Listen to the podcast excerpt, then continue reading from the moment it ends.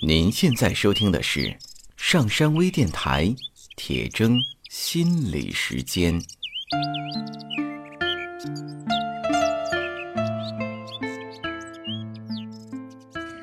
大家好，我是刘铁铮，是一名心理咨询师。可能有很多朋友已经在催眠故事会和心理故事会里面听到过我的声音。差不多在半年多以前，跟上山一起商量，说要不要再开一个新的专栏，来讲一些跟生活息息相关的内容。虽然这个打算早就有了，可是呢，拖了这么久，新的专栏才终于跟大家相遇。二零零八年的时候。我在大连电台主持人南艺的节目里做嘉宾，当时栏目的名字叫“铁铮心理时间”。所以呢，在没有想到更好的名字的时候，我们这一档新的专栏就延续了这个旧的名字。这个专栏跟之前的心理故事会是不一样的，没有太多知识性的东西。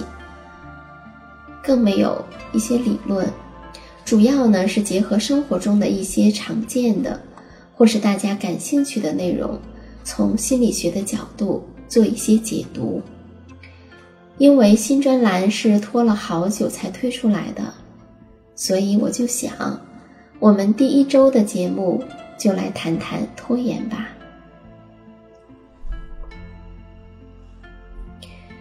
首先呢，来说一说。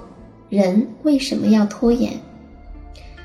在谈这个话题之前，先来说一个观点，就是人类所有的行为都不是无缘无故发生的，都会有这样那样的意义。是的，是所有的，只是很多时候我们自己也不知道。这就是说，行为总是有意义的。那么，拖延有什么意义呢？拖延的背后又是什么呢？我会通过三次节目跟大家谈一下这个问题。我们在生活中可以观察到一个现象：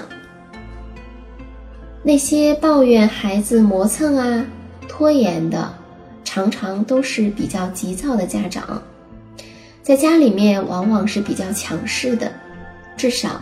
在孩子面前是强势的，不太允许孩子有他自己的想法、做法和空间。那对于家长呢？孩子想反抗又不敢，于是只能通过消极的方式去被动的抗拒，表现就是慢吞吞的、磨磨蹭蹭的，或是嘴上答应好好的，但就是拖着不做。那现在我们知道，拖延的一个功能，是在曲折的表达对于被控制的不满。生活中，这种拖延可能会指向领导、伴侣、朋友、父母等等。一旦人感觉到被控制、被强迫的时候，本能的就会有一个反抗的反应，可能是通过语言，也可能是通过表情和行为。如果这个反抗是被允许的，那么我们就可以直接去表达不满，表达我们的意愿。例如说，我不想做这件事，我不愿意这样做，或者我不想现在做。但是，如果这个反抗是不被允许的，甚至会被粗暴对待，那么就只能转入地下，做消极抵抗。时间久了呢，就慢慢的形成了习惯。还有一种情况，就是根本就不是拖延，也不是为了对抗，只是因为没有马上去做，及时去做，就被拖上了拖延的帽，就被扣上了拖延的帽子。比如某一件事情，我没有想好怎么做的时候，可能就没有行动。表面上看呢，就是在拖延，但其实潜意识里可能已经在做准备了。例如，我在催眠故事会里面讲过一个故事。我学习催眠的德国老师奔哈尔的，他跟他的合作伙伴联合准备去参加催眠大会的论文。他的那个部分提长提前了很长时间就搞定了，但他的朋友就是拖着不写。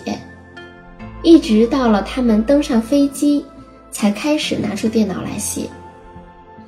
但是啊，万万没想到的是，他朋友的论文呢，获得了大会的一致好评，比奔哈的老师的那篇早早写好、改好的论文的评价还要高。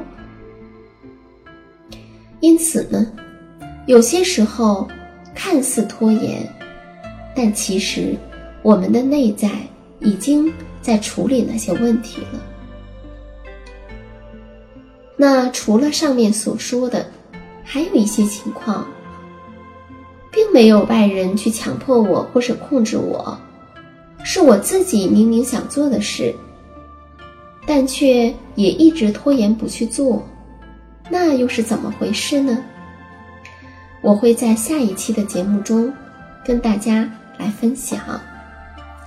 谢谢收听。登录微信搜索“上山之声”或 SS Radio，关注上山微电台，让我们一路同行。